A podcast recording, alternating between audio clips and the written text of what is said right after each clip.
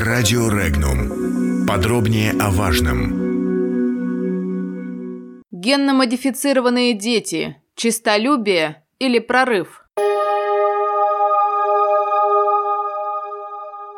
Предварительное расследование касательно генно-модифицированных детей показало, что китайский исследователь Хэ Цзянькуй незаконно проводил исследования во имя личной славы и выгоды, сообщает агентство Синьхуа. О рождении в Китае детей с модифицированным генотипом стало известно еще в ноябре 2018 года. Тогда сообщалось, что ученый из Китая пытался таким образом привить новорожденным иммунитет к ВИЧ-инфекции. В декабре того же года журнал «Натур» включил Хэ Цзинькуя Список 10 людей 2018 года. При этом никакой проверенной научной публикации о генной модификации в природе не существует, и все строится на заявлении ученого на канале YouTube. Следственная группа из провинции Гуандун сообщила, что Хэ избегал проверок, занимался сбором средств и организацией исследователей для проведения генетических модификаций человеческих эмбрионов, нарушая существующие в Китае законы. О том, какие последствия для него это будет иметь, не сообщается. Кандидат медицинских наук, врач высшей категории и депутат Алтайского краевого законодательного собрания Павел Шумихин считает, что исследования направленной эволюции, подобные тем, что проводит китайский исследователь, несмотря на справедливые доводы о неэтичности и вероятных чудовищных последствиях, очень перспективны и имеют огромную важность для медицины.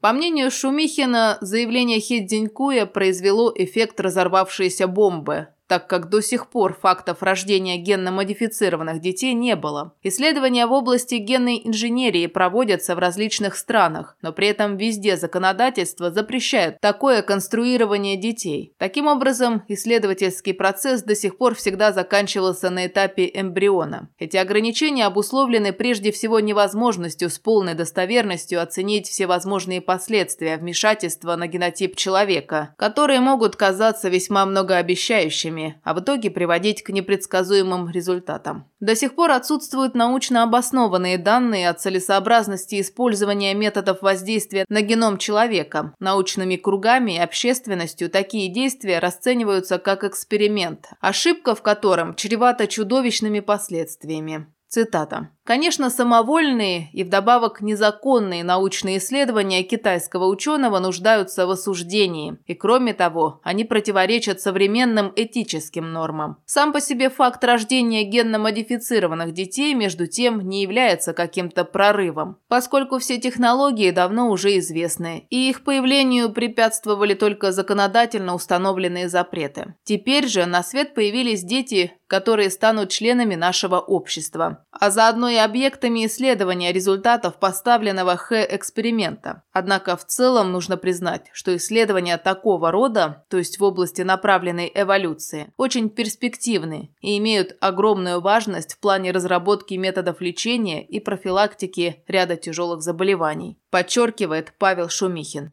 Напомним, что после известия о рождении генетически модифицированных близнецов правительство Китая поручило властям провинции Гуандун провести немедленное расследование. Оно должно было проводиться с опорой на законы, основанные на принципе ответственности за здоровье человека. Известие об эксперименте над человеческими эмбрионами вызвало критику как в Китае, так и за рубежом.